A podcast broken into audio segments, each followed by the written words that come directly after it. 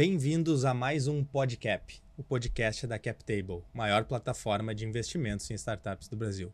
Aqui nós já falamos sobre corporate venture capital, unicórnios, mudanças na regulação, diversos assuntos, mas hoje a gente vai voltar para um assunto que é o assunto que começa tudo isso, né? O assunto que mais interessa dentro desse nosso mundo, os fundos de venture capital. Como que eles funcionam, quais são suas teses, tudo por trás aí desse mundo de venture capital. Estou aqui hoje com Guilherme Enck, cofundador da CapTable, que já esteve conosco aí em, em outro episódio, e também com Matheus Schettini, que é Venture Capitalist da Upload Ventures, um spin-off do SoftBank, e vai nos ajudar a contar essa história aí sobre Venture Capital. Então vou deixar um tempinho aí pro Gui fazer sua abertura, depois o Matheus também com a sua apresentação. Legal, Léo. Pô, legal estar aqui de novo contigo, cara, batendo esse papo aqui, Matheus. É, a gente já conversava fora do ar aqui, já vi que ele é um craque, né? e, e, e, acho que esse mundo de VC, assim, é, é, tem essa aura, né? Dos caras que acertam os unicórnios, dos caras que ganham um monte de dinheiro no mercado financeiro. É a nova fronteira do mercado financeiro. A gente vê o mercado financeiro tradicional querendo saber o que quer, olhando para essa classe de ativo. A gente começa a olhar pessoas físicas querendo também olhar para essa classe de ativo. É, então eu acredito que é um mercado que vai usufruir muito de tanto de publicidade quanto de adoção né, ao longo do tempo. Só que é muito importante para quem vai trabalhar com isso, para quem vai investir nessa classe de ativo, também entender direitinho como é que funciona, que não é um jogo de apostar em um cavalo só e virar unicórnio. Né? Realmente tem uma forma de fazer, existe uma forma que os fundos se estruturam. Vamos fazer com o pé no chão, é, com sangue no olho, mas com o pé no chão, né, Léo? E aí, aí todo mundo pode ter a oportunidade de ganhar dinheiro aí, minimizando o seu risco. É, acho que é um pouquinho disso que a gente vai falar aqui hoje, né? E é isso mesmo, Gui. Léo, obrigado pela apresentação. Vou falar rapidinho do que, que eu já fiz é, antes a gente vai para a parte interessante. Cara, acho que como muita gente no mercado é, de VC no Brasil, eu comecei minha carreira é, no mercado financeiro, fui analista de sell side do Morgan Stanley, mas acho que diferentemente de alguns outros colegas meus, eu percebi rápido que não era uma vida para mim. Então eu saí para empreender na economia real, é, montei uma faculdade regulada pelo MEC, credenciada pelo MEC, com a minha mãe, que é PhD em educação, e com o meu irmão, que também era do mercado financeiro, que se chama FEDUC, está viva até hoje, uma faculdade muito de nicho, que a gente tem uma ideia de pegar aluno de baixa renda, que sempre sonhou ser professor, dar um curso para ele de pedagogia, high quality, com caveat que depois ele passe algum tempo na escola pública que formou ele. É, cara, acho que foi a coisa mais legal que eu já fiz até hoje, antes da Upload, é um projeto super, super, super bonito, né? Estou envolvido lá como board member, mas a questão é, como você está falando de nicho, não escala, certo?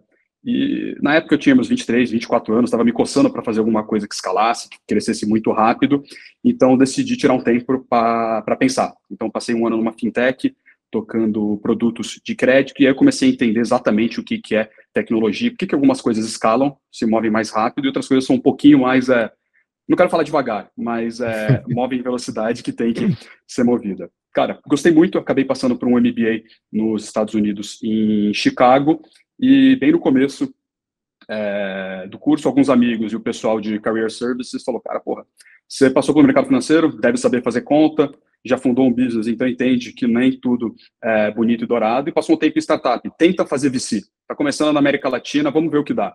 Um amigo meu me conectou com o Rodrigo Baer, que na época era sócio da Redpoint, é, fiz um summer com ele, a gente ficou muito, muito próximo. Na minha volta para Chicago, virei professor assistente de VC, me formando no MBA, é, sabia que eu queria fazer isso. Só que me formei durante é, a crise do, do Covid.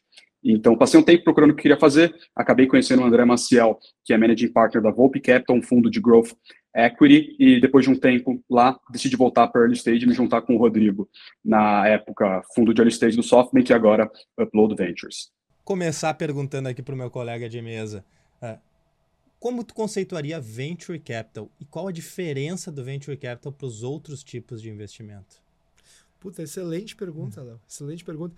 Mas vamos lá, eu, eu acho que assim, eu acho que Venture Capital, né? Eu, eu escutei o Edson Rigonati falando um tempo atrás, um conceito que ele tem de Venture Capital fazendo um paralelo. Pausa aqui, Edson Rigonati, das Tela Investimentos, um dos caras mais badalados aí do mercado, um grande gestor, né? Um cara em que eu, eu me inspiro bastante, assim. Sempre que a gente tem a oportunidade de trocar ideia, eu aprendo algo novo, então é um cara que eu respeito muito. O Edson, é, ele, ele fez um paralelo, Léo, com os barcos que saíam para caçar baleias no Japão. Certo? Qual era a lógica dos barcos que saíam para caçar baleias no Japão? eles já sabiam que muitos desses barcos iriam voltar sem nada, de mãos abanando. E alguns pouquíssimos barcos iriam trazer uma série de, de, de, baleias, ou enfim, de, a caçada ia ser bem, tão bem sucedida para esses caras que esses caras conseguiriam dar retornos monstruosos para os seus investidores.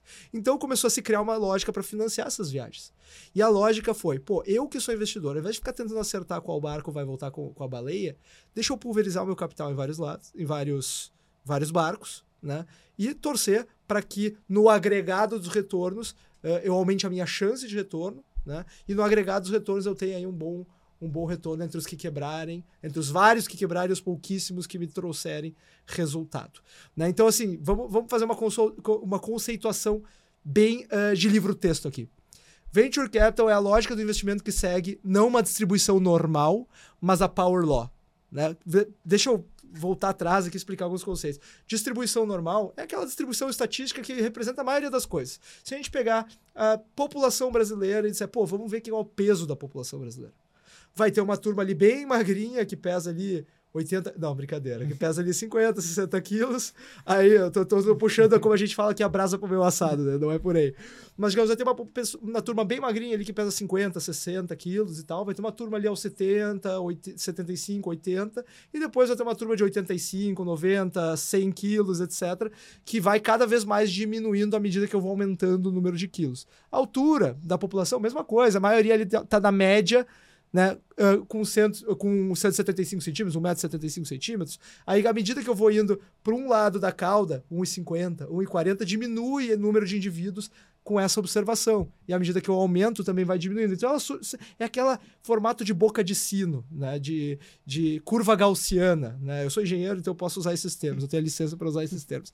Então, a maioria das coisas na no, no, planeta segue uma distribuição gaussiana, ou seja, quando a média está junto da maioria dos indivíduos. Né? Eu posso ter uh, aquele negócio, né? a, a média pode estar longe da maioria dos indivíduos. É aquele, aquela história que sempre fala, né? Se eu tô com uma mão no, no freezer e o pé dentro do forno, talvez na média a temperatura esteja boa. Mas em absoluto, né, eu estou realmente muito mal posicionado. E os retornos do mercado de investimentos tradicional também seguem uma curva normal ou um comportamento muito próximo da curva normal, quando eu invisto numa classe de ativo. Uh, se eu invisto em ações, por exemplo, ela segue mais ou menos uma curva normal. Uh, os retornos vão ser alguns mais, outros menos, a média vai daquilo ali, os retornos médios vão ser muito próximos da que a maioria dos ativos vai me trazer.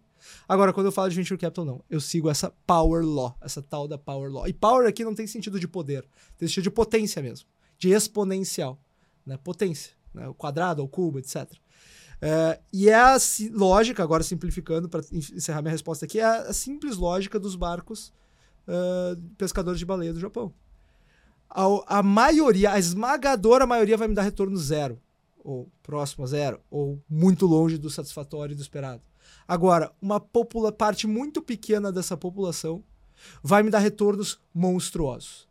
Então, se eu conseguir aplicar esses meus investimentos, eu tenho que pulverizar o meu capital de forma que eu consiga capturar algum desses que dão retornos monstruosos para que eles possam pagar por todos os outros que deram errado também. Então, talvez um conceito bem amplo, assim, antes de falar de fundo, de investimento anjo, de acelerador, de, dos formatos para praticar venture capital, talvez um conceito bem amplo que o venture capital seja isso. É o capital de risco na sigla ou na tradução livre do inglês, né? Capital de risco segue a Power Law. Essa seria a minha conceituação. Então, saindo aqui do mundo das baleias e das curvas de sino, uh, ou entrando mais ainda né, nesse mundo, Matheus, como que funcionam os fundos de Venture Capital? É, ah, e Gui, ótimo, não conseguia ter explicado de maneira é, mais didática, exatamente é isso. Essa dinâmica é muito importante, acho que a gente vai voltar a falar de Power Law algumas vezes nessa, nessa conversa. Mas um fundo de VC, Léo, é, é um veículo, certo? Onde você levanta dinheiro de limited partners, tá? Você pega pessoas que querem ter exposição a essa classe de ativo, mas entendem que, primeiro, entendem esse perfil de risco diferente, entendem que o capital tem que ficar alocado, fechado, por um período é, mais longo, e entendem também que a Power Law é uma coisa que se aplica é, a gestoras. Tá? E, de novo, a regra entre as startups que querem seguir esse track de venture é da zero, e a gente foca é, nas oportunidades que vão retornar o portfólio inteiro. Se você olha as gestoras, a Power Law é muito, muito, muito real.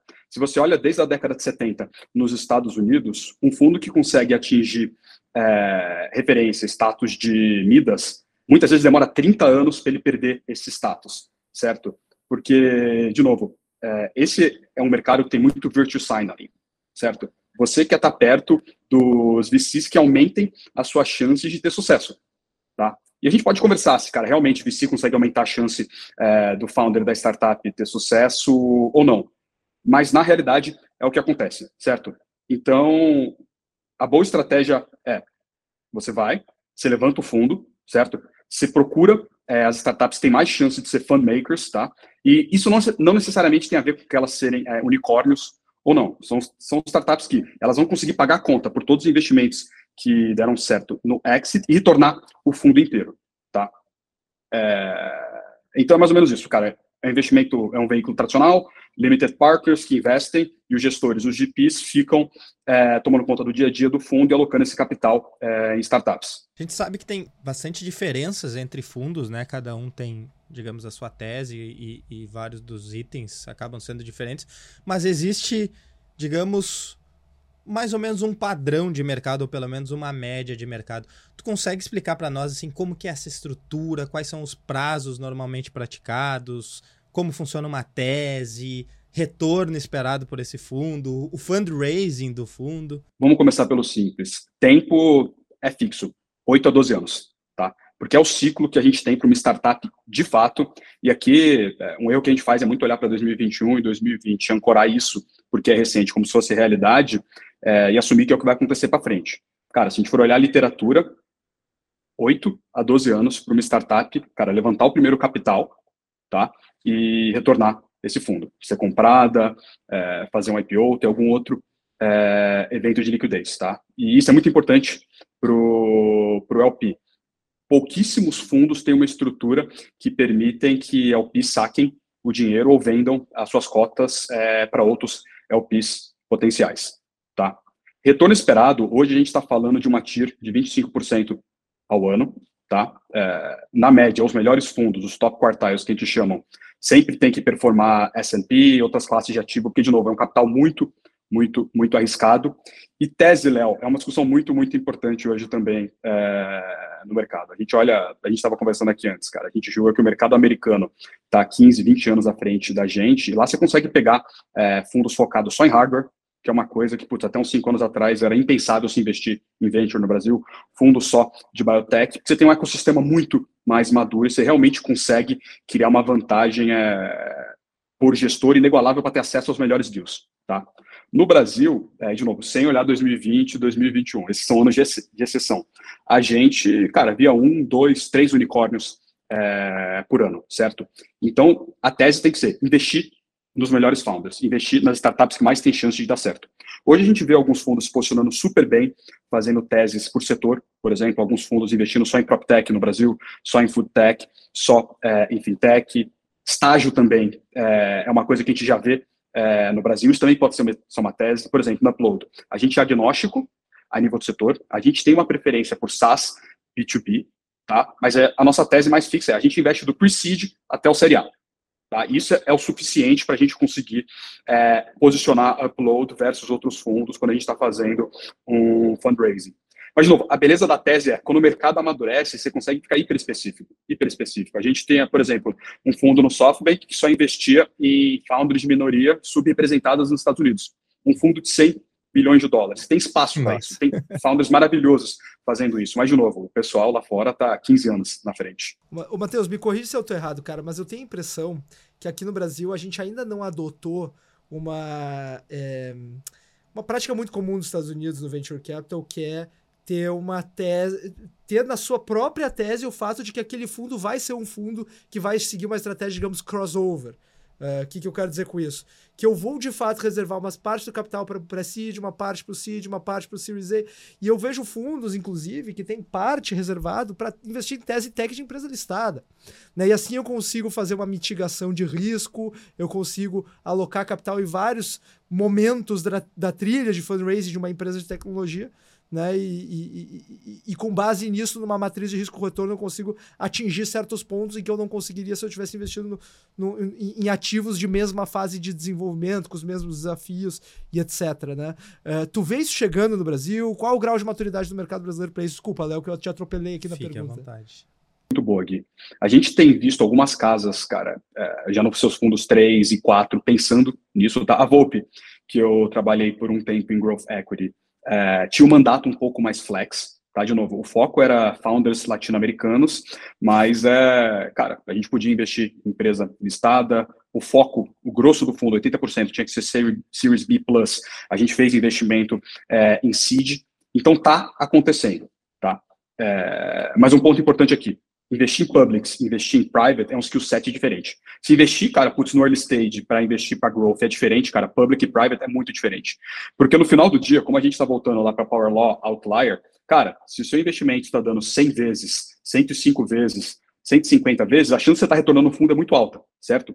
Quando a gente está fazendo é, investimento em public, cara, raríssimos casos você vai conseguir fazer 100 vezes. Você vai, cara, conseguir fazer alguma coisa acima disso. Por isso que o preço de saída tem que ser uma coisa muito é, muito bem estudada, tá? E esse é um skill set que poucos fundos, poucos gestores de venture têm, porque, de novo, Power Law, 100, 150 vezes, cara, porrada, como a gente fala, certo? Quando a gente quando a gente está falando em public, não, não importa só a gente entender quando a gente entra, a gente tem que entender quando a gente sai desse investimento também. E muitas vezes a saída está na nossa mão.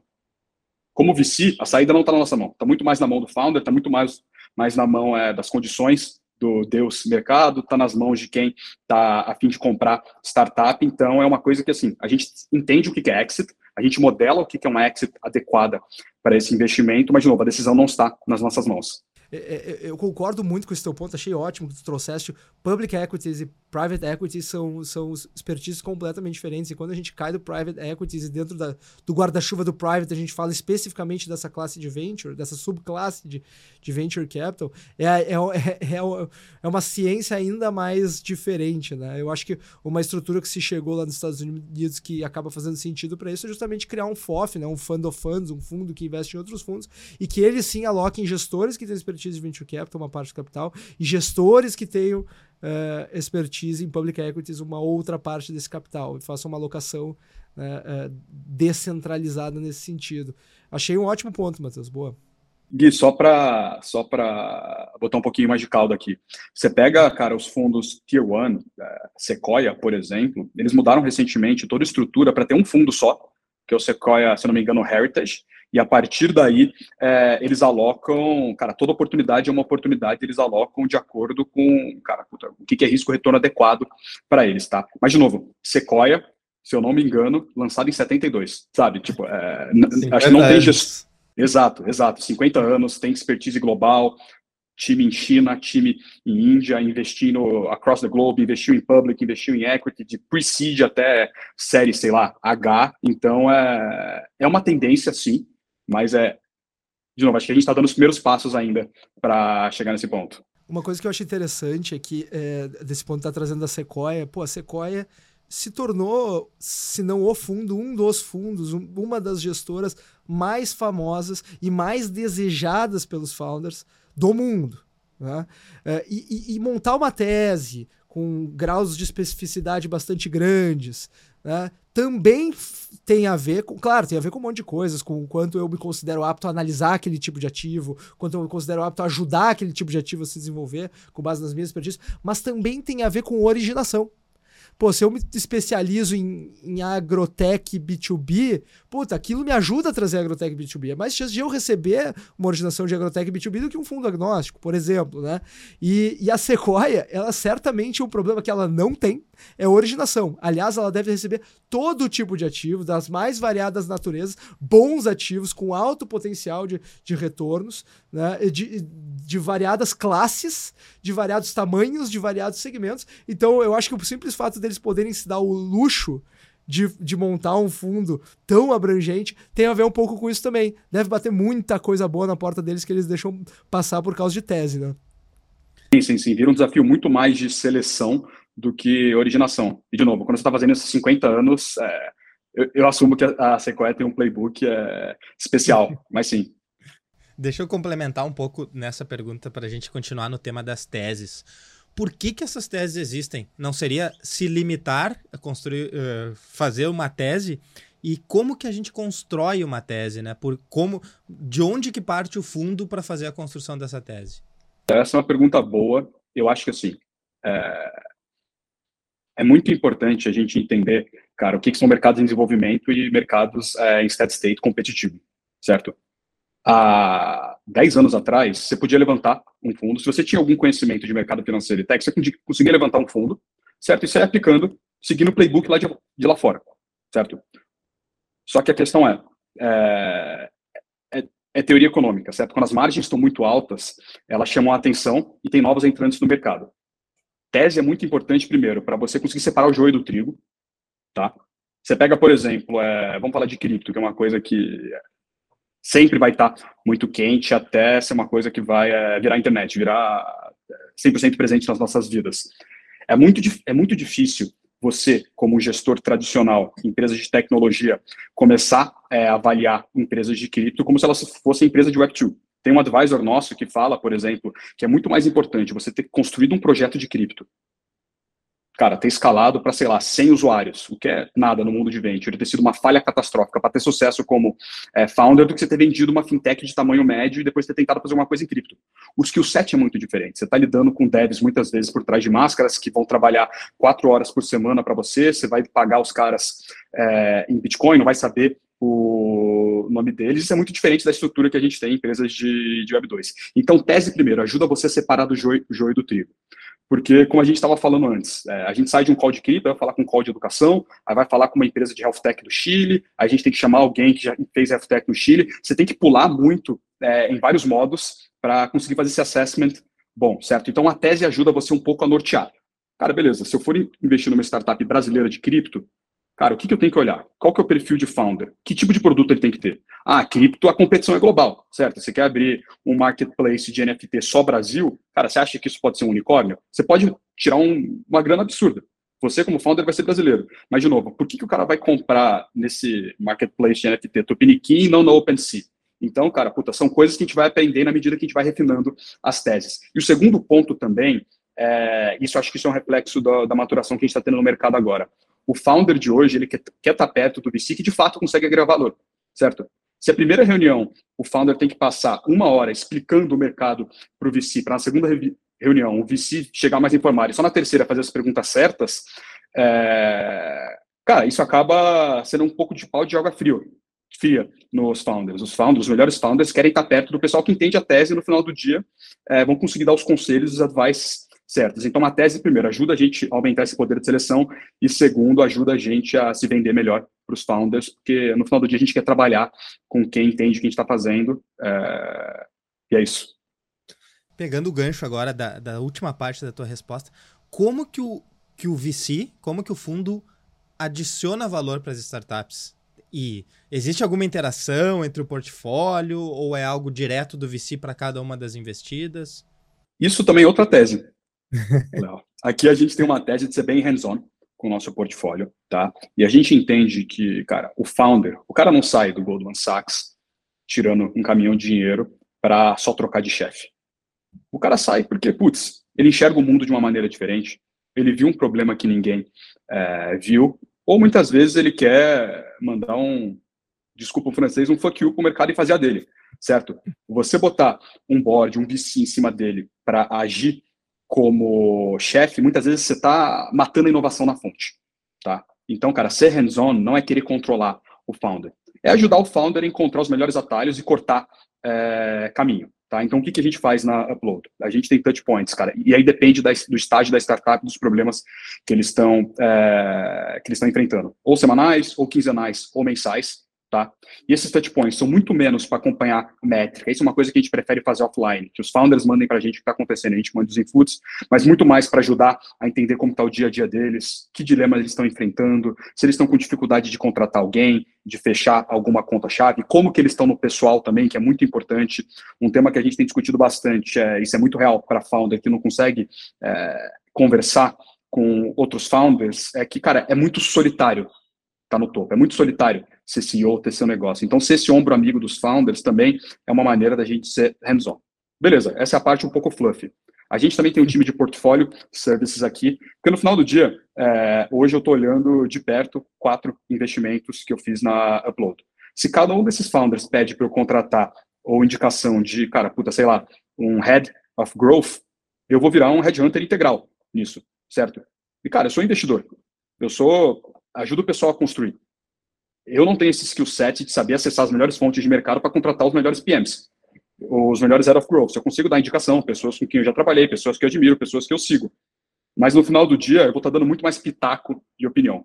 Então, a gente tem um time de portfólio service que ajuda os founders não só a contratarem e fecharem cargos chaves, mas muitas vezes entrevistarem também esses potenciais líderes criarem a disciplina de recrutamento. A gente também tem uma pessoa que ajuda é, as startups montarem e azeitarem as máquinas de venda, porque no final do dia é, a gente pode ser que está dando muita opinião no, no, nos boards nas startups. E a gente tem muito um problema de viés sobrevivência no mercado. Se eu estou no board de outra startup e os caras fizeram uma coisa que deu certo em, sei lá, é, vamos supor que eu sou, que eu não entendo nada de B2B sales, os caras fizeram uma coisa que deu certo em B2B Sales, a minha primeira experiência com B2B Sales, cara, eu vou acreditar que eles encontraram uma fórmula mágica, certo? Cara, vou, aí o cara fala, porra, não tô conseguindo vender para, sei lá, para Petrobras no Brasil. Ah, puta, aquela outra empresa do portfólio fez isso, faz também. Cara, isso não é expertise, isso é dar opinião e usar, cara, puta, um set de informações muito curto. O Rodrigo, por exemplo, que é managing partner do fundo, cara, é expert em B2B Sales. O value add que ele consegue dar para as startups é muito maior.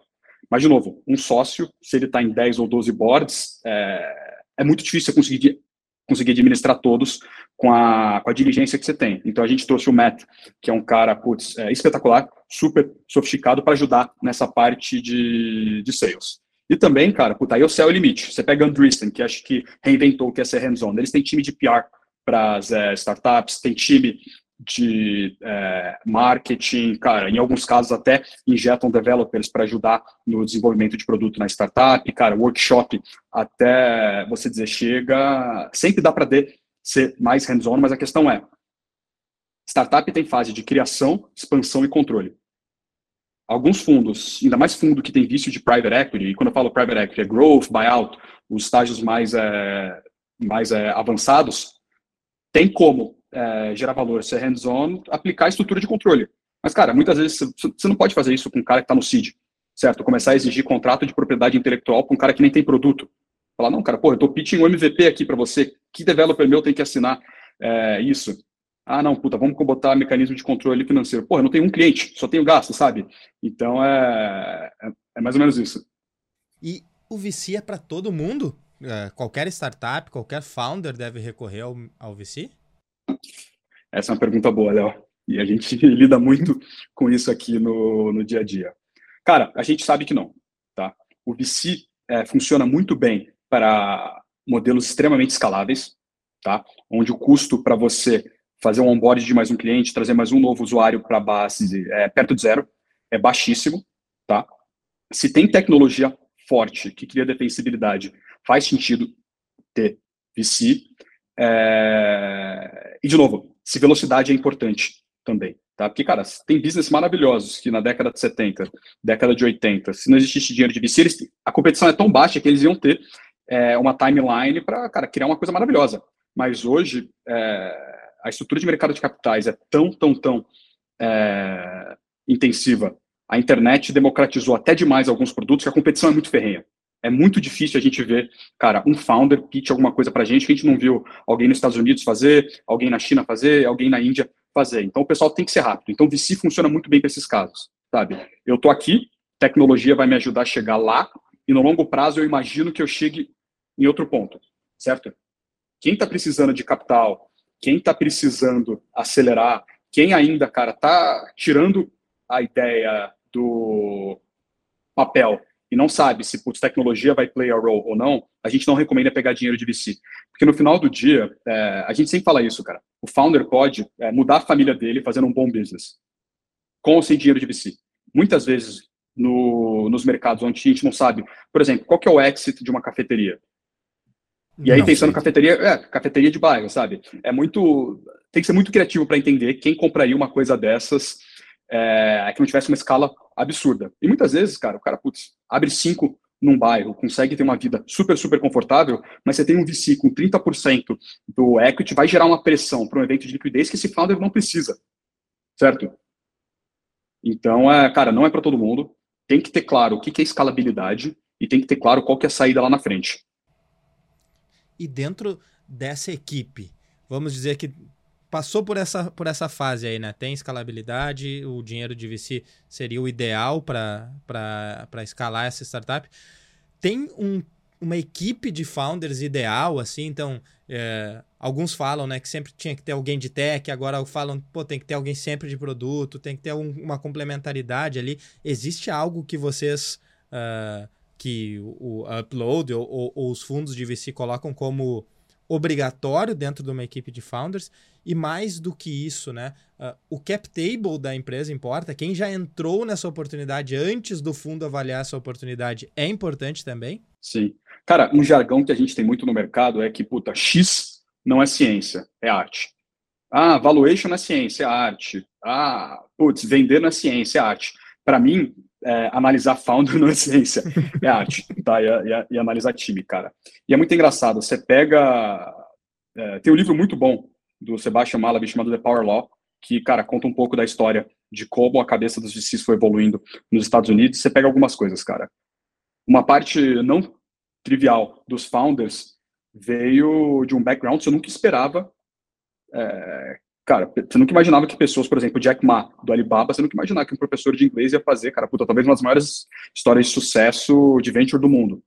Saca? Mark Zuckerberg, é, college dropout, cara, puta, extremamente extrovertido, escolheu é, um sócio que muitas pessoas acham que é questionável para liderar o relacionamento com o fundo, coisa que ia ser muito no, é, deal breaker para os fundos, cara, puta, e o cara, puta, criou o Facebook, certo? Então tem isso, tem, tem o founder, que de novo, para você olhar, acordar, olhar pela janela e falar, cara, o mundo pode ser diferente. As pessoas, o que, que as pessoas têm como certo, o que as pessoas têm como padrão, eu acho que dá para ser feito melhor, certo? Essas pessoas, esse founder, essa founder, muitas vezes é, não está no molde que a gente consegue ver no dia a dia. Ah, escola boa, faculdade boa, ajudou a escalar tal operação, referências boas. Mas tem os dois tipos, tá? É, então, cara, long story short, eu acho que é uma arte, tá? Tem as pessoas, cara, que putz, você não consegue colocar elas em nenhum bucket, e tem as pessoas que você sabe, pelo sucesso que eles tiveram na vida profissional, elas vão, é, vão conseguir construir coisas importantes e meaningful, tá? E composição de time, Léo, depende muito do que você está construindo. Você está construindo uma coisa de infra heavy, você tem que ter um CTO foda desde o começo, tá? Se está construindo uma coisa de consumer e você veio do mercado financeiro, é importante ter alguém, e aí de novo, cargo é muito mais barato que salário e equity, tá? Chame como você quiser, mas alguém assim que converse é, com o seu cliente final. É, a gente gosta muito de ver time que se complementa. Então, muitas vezes, um cara, e de novo, cara, independente do cargo. Tá? No começo de startup, é, o pessoal fala que é de cachorro porque todo mundo faz tudo. Tá? É importante ter alguém que sabe comunicar a visão. É importante ser alguém que está criando as bases é, de um business saudável, seja a nível de diligência, governança. É importante ter uma powerhouse, meio que uma usina elétrica, o cara que sempre está trabalhando, motivando o time. É importante ter alguém que faz interface com o investidor. E muitas vezes essas características você vê é, em um ou dois founders. Tá? É, mas, de novo, depende muito do que, que você está tá criando. E além do, do time de founders, né? Muitas vezes uh, existe startups que passaram por processo de aceleração, existe o um investimento anjo que foi feito anteriormente. Isso, também é, é olhado, isso normalmente é algo que não é bem visto ou é bem visto, né? Como que é a avaliação de um fundo sobre esses outros investidores que estão no cap table? Ah, sim, não respondi essa. Mas é, cara, é um ponto muito relevante, acho que é uma misconception que o mercado tem. Isso não é mal visto, tá? O que é mal visto é você ter, cara, um sócio que não trabalha com 40% da empresa. Um anjo que comprou 60% da empresa. Uma aceleradora, sabe? É muito mais é, a divisão do bolo do que quem tá lá de fato. Porque no final do dia, é, começou a se falar muito de default alive agora, cara. Sobrevivência da startup no matter what, sabe? E a gente não sabe o que, que esse founder passou em 2019, 2020 para levantar capital, e muitas vezes é, o anjo XYZ, uma aceleradora, um CVC, foi a única opção que o cara teve na hora. E, cara, a missão do cara é levantar capital e executar. Se ele levantou em 2019 com um cap table não ideal, com algumas aspas, está vivo hoje entregando, pouco importa para gente. Pouco importa. O cara cumpriu o trabalho de levantar capital para conseguir construir uma coisa boa, entregar os milestones, está preparado para as próximas fases. Tá? Então, é, a gente se preocupa muito mais com divisões é, não justas de cap table do que quem de fato está lá. E, de novo, não dá para ter qualquer tipo de preconceito com quem decidiu tomar o risco antes do fundo. Cara, muito pelo contrário, a gente tem que agradecer que essa pessoa apostou, é, que esse investidor apostou numa ideia que muitas vezes o founder levou não do mercado inteiro e agora está aqui. Sabe, você polir o founder falar, putz, era para ter levantado com a gente. E o cara fala, pô, mas eu falei com vocês, falaram que não estava pronto para vocês. Punir ele, porque, cara, o cara, beleza, foi super focado e levantou o dinheiro para entregar o que tinha que entregar, é, é uma coisa que não é justo. E é uma misconception que a gente tem. De novo, a gente está preocupado em divisões ruins e desiguais. Quem está lá, cara, putz, parabéns. Parabéns. Tomou o risco. Se o cara está levantando com fundo bom Tier 1 agora, provavelmente está no caminho de ser um bom investimento. Então, é, é uma coisa que a gente não se preocupa. E esse, o mercado de VC, o mercado de fundos, nas notícias, em tudo que a gente vê, normalmente a gente lê, né? A rodada foi liderada pelo fundo X uh, e teve o co-investimento dos demais fundos. Como que funciona isso? Por que, que o co-investimento é algo tão comum no mercado de venture capital? E por que, que alguns decidem ser líderes e outros decidem sempre ser followers? Sim. Cara, isso é tese também. Estratégia, Léo. Cara, o líder é quem dita o preço e os termos da rodada e quem faz com que as coisas de fato aconteçam. Tá? Aqui no Upload, a gente tem uma preferência forte por liderar, porque, de novo, a gente é muito hands-on. A gente exige muito do founder, mas o founder pode exigir muito da gente. Então, para toda essa estrutura de time, para toda essa conta é, fechar lá na frente, a gente precisa liderar para ter uma exposição e uma influência forte sobre é, a empresa e conseguir brigar pelos direitos que a gente acha que a gente tem que ter os outros com investidores e, de novo, também sempre negociar a favor do founder, tá? Mas é, a gente faz muito com investimento para mitigar risco no final do dia. Cara, você tem alguns fundos que na nossa cabeça são top of mind para alguns tipos é, de teses. Por exemplo, cripto. A gente está dando os primeiros passos ainda como gestora no, no Brasil de cripto. Então, toda vez que a gente vê um deal super hot, a gente prefere trazer algum fundo de cripto de fora para ajudar a liderar a gente. Aos poucos, eu não tenho dúvida de que a expertise vai estar tá aí, como vai vir para biotech, como vai vir para hardware no, no Brasil, mas até lá, se a gente está junto com os melhores fundos do mundo que fazem cripto, a chance de a gente chegar lá mais rápido é muito mais alta, certo? E o que, que a gente sabe aqui? B2B Sales, muitas coisas de consumer, muito de SaaS, muito de health, muito de fintech e construir empresa, tá? É, aqui, é, acho que putz, os sócios toma, somados devem ter mais de 50 anos de experiência em VC, então a gente já viu é, o primeiro capítulo do livro, o grosso do livro e o final do livro. Então a gente tem essa experiência de entender, cara, qual que é o caminho que você tem que seguir. Mas, cara, eu não vou falar para você que se chega um cara que está fazendo biotech de 2030 aqui, a gente vai conseguir gerar tanto valor para ele. Por isso que é bom trazer essa, esse co-investidor que vai ajudar a gente a direcionar a startup para o caminho certo. E também depende muito de tamanho de, de fundo. Se você tem um, um fundo menor, talvez liderar todas as rodadas é, não permite com que você construa um portfólio igual o Gui estava falando, diversificado o suficiente para conseguir, de alguma maneira, mitigar esse, esse risco. Tem fundos espetaculares, maravilhosos, que só são follower, certo? E muitas vezes, o que é muito interessante, esses fundos originam os deals.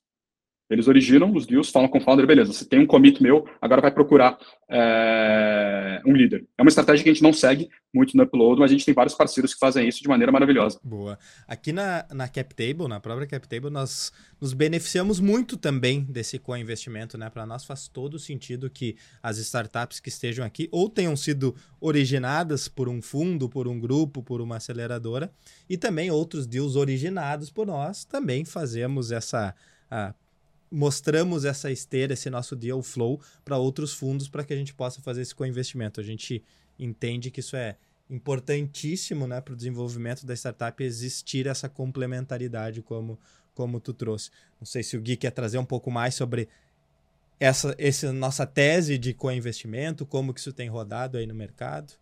É, é, eu acho super importante, Léo, até porque é um direcionamento muito forte nosso interno aqui da CapTable e o nosso investidor que está olhando os nossos ativos, está analisando as startups que já passaram pelo nosso time de análise, pelo comitê de investimentos. É bom eles saberem como é que a gente tem trabalhado isso, né? porque uh, a nossa ideia é sempre contar com players institucionais junto na rodada. Porque esse player institucional ele valida a startup, ele valida a valuation, ele está junto no risco.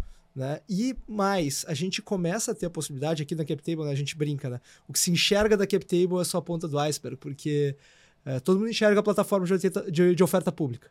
Agora, nossos projetos Corporate Venture Capital, todos os clientes que a gente tem ali, os nossos grupos de investimento Anjo White Label, o nosso marketplace e todas as demais iniciativas que a gente tem aqui, aqui dentro, é, é, plataformas de matchmaking, enfim, uma infinidade de projetos que a gente tem aqui dentro, realmente às vezes ficam mais para dentro de casa. Aliás, até, né, Léo, talvez seja, seja um defeito nosso não, não transmitir isso para o mercado. Mas, enfim. Uh, o ponto é que quando a gente olha todas essas estruturas de, de, de, de investidores é, que poderiam estar aportando em conjunto com o nosso cliente de varejo numa startup, a gente passa a poder olhar para o funding de uma startup de uma forma estratégica. Quer dizer, eu tenho 5 milhões para aportar naquela startup. Se eu botar 5 milhões via varejo, o varejo vai dar o super efeito de rede para aquela startup, que é o, os famosos network effects que a gente vê ocorrer bastante aqui na CapTable, né? Startups usufruindo do fato de ter vários investidores de varejo no, no, no, seu, no seu CapTable. Startups B2C, sobretudo, usufruem bastante disso. A gente tem vários casos aqui para contar. Beleza, mas é um tipo de smart money isolado. Agora, se eu puder juntar o smart money da, do varejo, que é o efeito de rede. Se eu puder juntar o smart money do corporate, que eventualmente fornecer estrutura uh, e um know-how de um mercado específico, é uma estrutura que ela jamais teria acesso se fosse usar o funding próprio para acessar.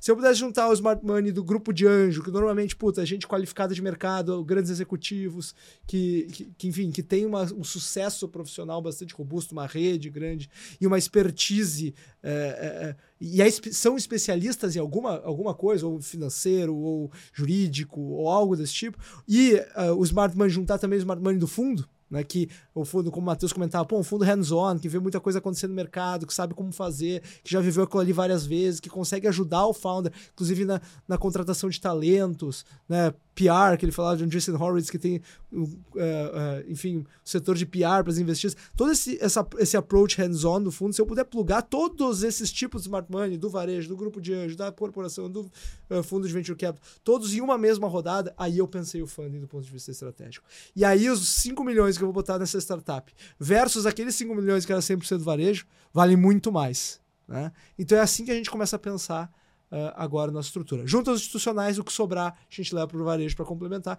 num processo parecido como é feito na, na Bolsa de Valores. Né? Então, acho que é assim que a gente tem pensado isso aqui dentro, e isso tem melhorado muito os nossos resultados. Boa. Que, perfeito, perfeito. Esses dias eu vi um thread no Twitter de um founder perguntando, cara, o que vocês procuram no investidor? E, puta, o que mais teve retweet era, cara, increase odds, aumentar as minhas é, chances. E esse nunca foi um business de consenso, cara. Você tem, é... cara, às vezes você distribui para um pool de 200 investidores, cara, você nunca sabe quem vai ser o cara que vai fazer a conexão chave com a empresa chave que vai virar seu key account, que vai estar no deck da sua própria rodada, próxima rodada. E tem uma coisa que acho que vocês conseguem explicar para mim. A pessoa que aloca em startup, bem, bem, bem early, é um relacionamento diferente com outros tipos de investimento. Se você, cara, putz, tem Amazon, você só vai bater no peito e falar nos grupos de WhatsApp que tem Amazon quando a Amazon tá subindo, certo? Se você tem uma casa de campo que é seu maior ativo, cara, sempre vai ser seu orgulho, mas você não vai ficar falando disso no dia a dia. Quando seus amigos forem lá, você vai é, se gabar da casa. Mas, cara, quem tem startup por algum motivo é uma torcida para que dê certo. É, é um tier que é, é uma energia um pouco diferente, né? Com certeza. E eh, não só a torcida, né? A própria contribuição no dia a dia, como tu trouxe, né?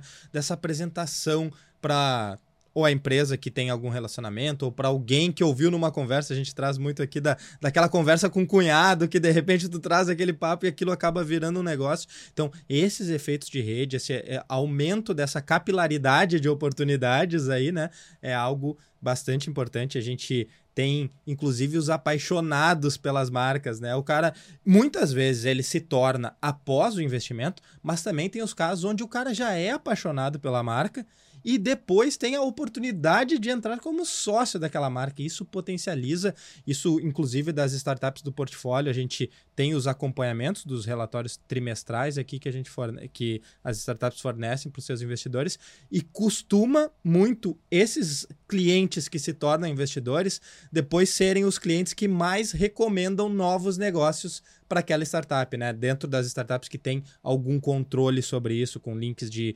referral e outros tipos de indicação. Então, esse efeito ele acaba se potencializando muito dentro desse, desse grupo de investidores junto com a startup.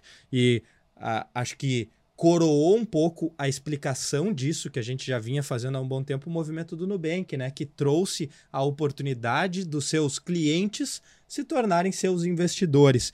Só que isso já aconteceu numa fase muito avançada, onde ele já estava abrindo capital, onde talvez o retorno financeiro não fosse mais o, o, o fator mais relevante ou mais importante, ou, ou onde poderia ter mais ganhos, né? Talvez bater no peito de sou sócio do Nubank, acho que isso as pessoas que gostam da marca gostaram de poder ter essa participação. Mas o ganho que todos esses fundos tiveram ao longo do caminho, essa pessoa não vai ter o mesmo ganho, com certeza, né? E com negócios como a CapTable aqui propiciando esse investimento em startups, a gente consegue também trazer esse retorno financeiro ao longo do seu investimento, que claro, estamos aqui no investimento de risco e já fica aqui, já vou aproveitar esse, essa parte do, do retorno do, do investimento de risco para colocar uma pergunta para ti. Por que, que a taxa de sucesso é tão baixa? Né? A gente fala aí de startups retornando 100 vezes, 150 vezes, startups que têm um potencial de retornar o fundo todo mas não são todas as startups do fundo que retornam essas 100 vezes, essas 150 vezes. Uh, dependendo do estágio, existem estatísticas mostrando ali que em algum estágio 10% retornam o fundo, as outras 90% ou andam de lado ou, ou acaba sendo um write-off. Mas por que, que essa estatística ela é bem menor do lado dos vencedores e bem maior do lado daqueles que não são os vencedores, digamos assim? Acho que tudo volta para Power Law, que o Gui falou, cara. Mercados são competitivos e muitas vezes o mundo não muda tão rápido quanto a gente espera, certo? Então, sempre, cara, vão ter limitadores do, do crescimento. Cara, você vê, é, o Brasil, 210 milhões de habitantes, 210 milhões de potenciais consumidores. E são startups brigando por esses consumidores aqui no Mótica B2C, tá? Versus os incumbentes, quem já está é, se alimentando desse mercado, versus outros competidores, versus competidores é, internacionais. E, de novo, a ótica de sucesso aqui é sucesso profundo. Muitas vezes um, um founder que fez um, uma venda de 3x, 4x, isso muda a vida dele. É maravilhoso. Mas na ótica do fundo, como os fundos são estruturados, seguindo de novo a Power Law, é, para a gente é, cara, putz, beleza, maravilhoso, vamos apostar na nossa próxima startup, mas não virou é, a agulha aqui para a gente. Mas é uma competição brutal, Léo. É, é, por causa disso. Competição por talento, competição por capital, competição por é, canais de distribuição e sempre volta para aquele negócio. É, tem que ser muito melhor do que está aí fora, tem que crescer muito, muito mais rápido e, cara, é, tem um pouco essa concepção de, putz, é, é, binário, ou é zero ou é 100 vezes. A gente acha que não precisa ser assim. Mas, de novo, numa ótica de retorno, para a conta fechar, tem que ser assim, infelizmente. É, eu acho que se eu puder fazer um complemento, Matheus, se tu, se tu me permite fazer um complemento à tua resposta, eu acho que uma startup, o empreendedor está procurando, o investidor está procurando, é, enfim, que a startup cresça numa velocidade muito grande em pouco tempo e chegue ao ponto de dominar o mundo, né? Vamos, dizer assim. Diferente de uma empresa tradicional, que às vezes eu estou satisfeito em alocar meu capital ali e ver ela crescer 10, 15, 20, 30% ao ano, tá bom para mim. Agora, startup não. Eu tenho que crescer e em 3, 4, 5 anos ser 50, 100, 200 vezes maior do que eu era. Né? E a única forma de eu fazer isso, eu falei do podcast anterior até, a única forma de eu fazer isso é tendo um diferencial competitivo muito claro, muito claro em relação à concorrência. E eu só consigo um diferencial competitivo tão claro se eu sou intensivo em inovação. Porque só através da inovação eu consigo mudar a forma como aquele produto ou serviço era entregue para o mercado, era consumido ou era, enfim, produzido internamente. Só com inovação eu consigo mudar radicalmente fo é, é, é, essas formas de fazer negócios. É, agora, mudar radicalmente a forma de se fazer negócio, inova inovar, é um mundo de incertezas. Né? Por isso que as startups são, as fases de desenvolvimento de uma startup são divididas é, naquelas fases que a gente conhece. É, prototipagem, problem, solution fit, depois MVP, né? depois é, o, a fase de tração, fase de escala. Porque a gente dividiu todas as milhões de hipóteses que a gente desconhece é, em fases. Então a gente vai validar hipóteses em blocos. Porque lá no início de uma startup a gente tem muita incerteza. Pô, isso aqui que eu estou tentando uh, resolver é realmente uma dor da sociedade ou é um viés pessoal meu? Se, digamos que seja uma dor da sociedade. Essa minha proposta teórica de como endereçar essa dor de fato resolve a dor de quem está do outro lado da mesa? Bom, e eu consigo modelar essa proposta na prática e botar ela para o mercado? O cliente está disposto a pagar para resolver essa dor? Às vezes a dor é tão pequena que eu não estou disposto a pagar para resolver essa dor. E mais, ok, o cliente está disposto a pagar. Existe um modelo de negócios aqui que torne economicamente viável essa empreitada?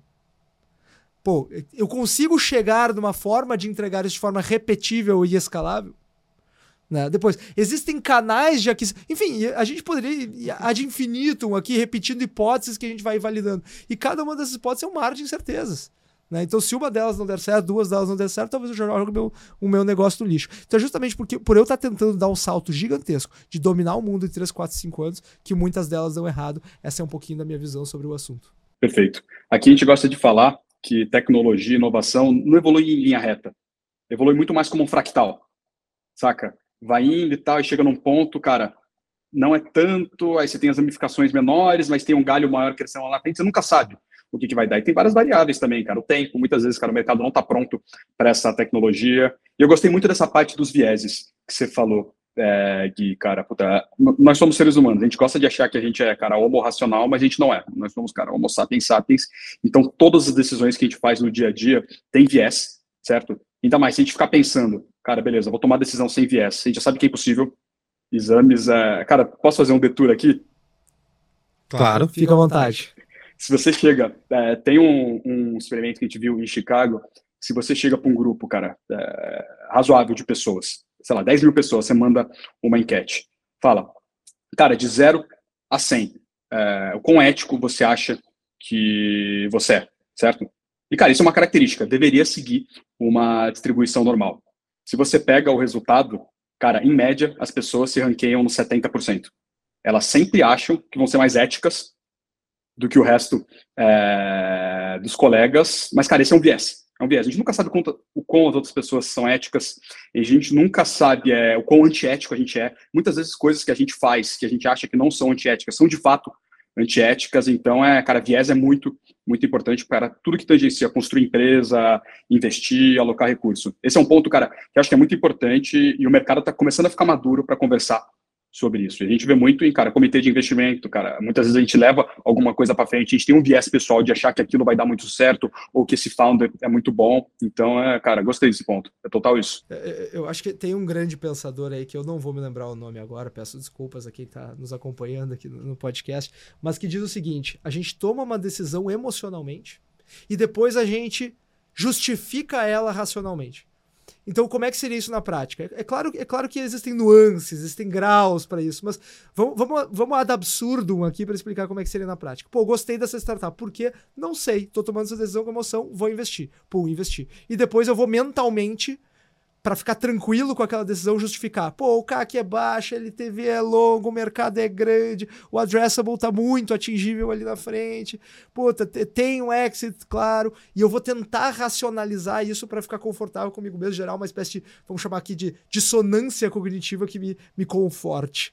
Né? Então, é, a gente montar frameworks de decisão né? A gente montar, a, a, a, gente criar metodologias de trabalho são essenciais para a gente tentar blindar esses viéses cognitivos. É, uma, é, algo muito importante na vida de investidor. Seja ele um investidor anjo, seja ele uma gestora de venture capital, seja ele um investidor de bolsa ou um tomador de decisão no seu dia a dia na sua empresa. Né? Acho que o mestre nisso é o nosso amigo Ray Dalio, né?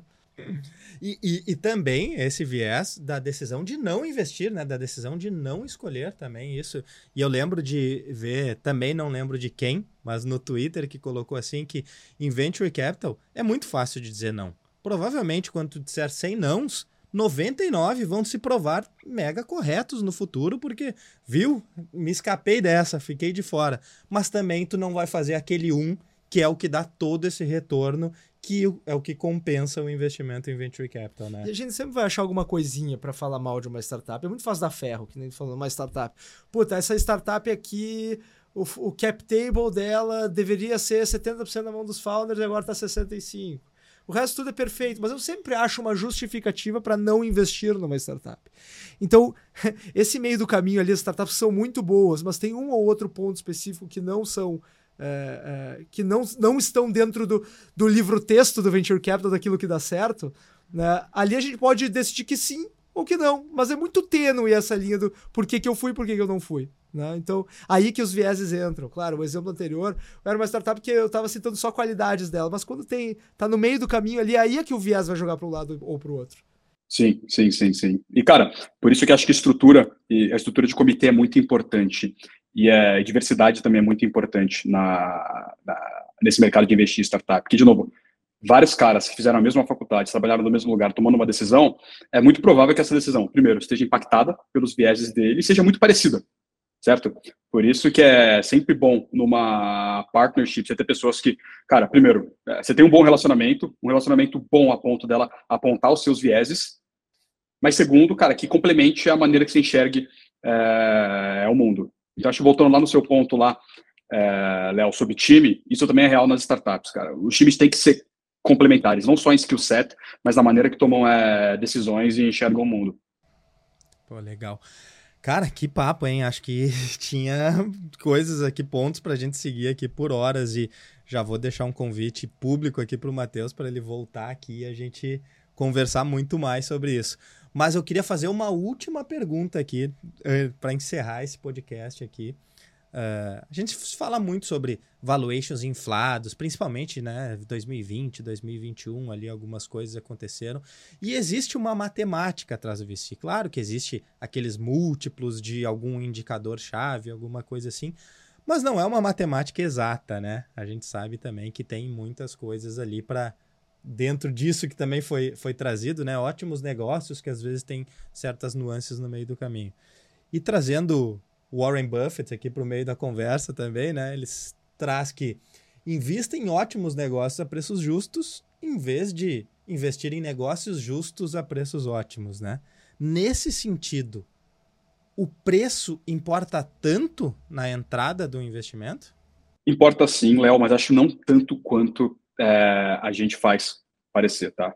Porque no final do dia, preço é, é, um problema de fundo, tá? E de novo, pensando na Power Law, 100, 150 vezes, cara, é, muda a vida de qualquer pessoa, tá? Mas quando você está setando um valuation, primeiro você está promovendo, primeiro que é dinheiro de papel, tá? Dinheiro que não existe, dinheiro de mentira.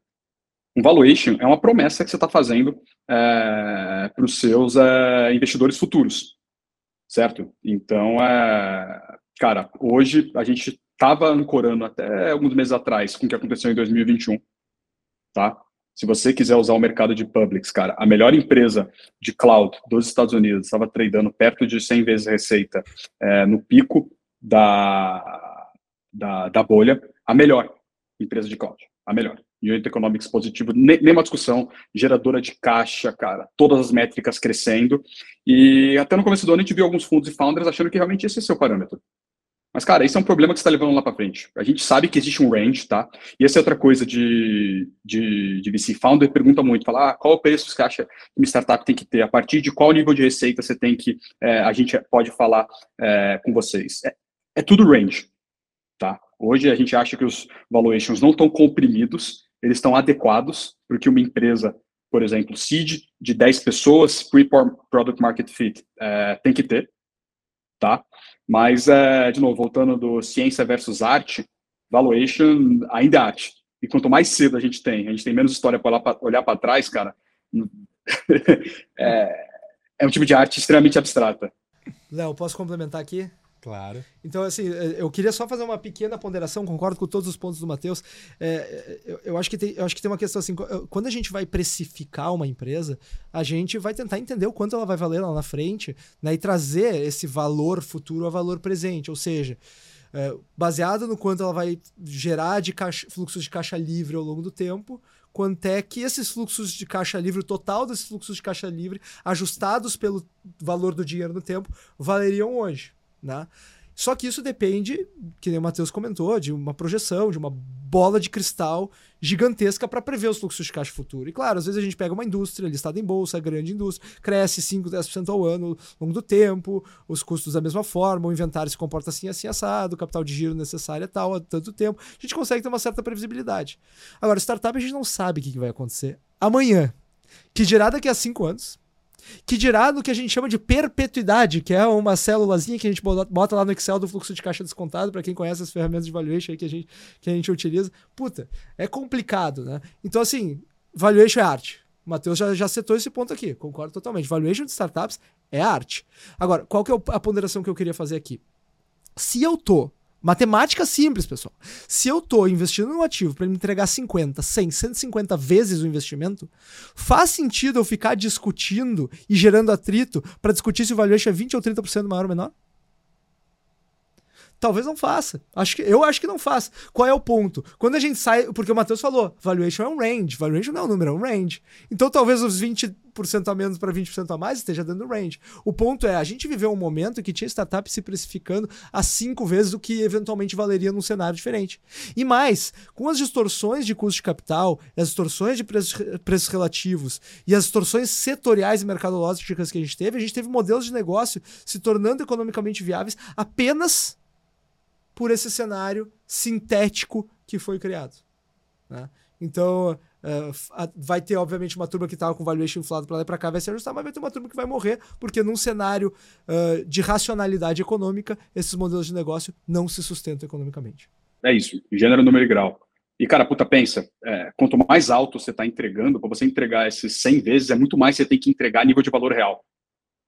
Certo? É, de novo, é uma promessa que você está fazendo para os seus investidores futuros, e se você precifica mal, muito para cima, no, se você precifica muito para baixo, é injusto com quem comprou o risco desde o começo, mas se precifica muito para cima, cara, o que você tem que entregar é, é, muito mais alto. E aqui a gente conversou que entregar nesse mundo é, é muito difícil, tem muita, muita incerteza. Que aula, pessoal, que aula. Privilégio estar aqui participando dessa conversa. Já estendo o convite, né, para que as pessoas também acessem o Pergunte ao VC, um canal no YouTube onde o Matheus e o Rodrigo produzem um conteúdo sensacional e um conteúdo que já acontece há alguns anos, né? Não sei dizer quantos, mas já há alguns anos. Então, todos os founders, todos os investidores que estão pensando agora em entrar nessa trilha de investimento de venture capital, tem todos os pontos cobertos lá, né? Acho que dá para passar o final de semana inteiro e ainda vai faltar ver vídeos de tanto conteúdo de qualidade que tem lá no canal. Então, deixo esse convite. Também gostaria de convidar o Matheus aqui para daqui a algumas semanas, se ele puder voltar novamente aqui para a gente cobrir mais pautas, falar sobre outras coisas que acabaram ficando de fora. E também agradeço a todo mundo que nos acompanhou até aqui. Também temos conteúdos produzidos lá na, na página da CapTable, no nosso YouTube, no nosso Instagram. Temos a newsletter 1248 que sai pontualmente toda sexta-feira ao meio-dia 48 também, trazendo os principais fatos da semana. E, por favor, tendo algum comentário, tendo alguma dúvida, discordando de algo que a gente trouxe aqui, comentem aí nos nossos canais que eu endereço essa pergunta para o Matheus, endereço para o Guilherme, e é sempre bom quando a conversa extrapola né, essa mesa, a gente consegue levar isso para mais gente. Muito obrigado e até a próxima.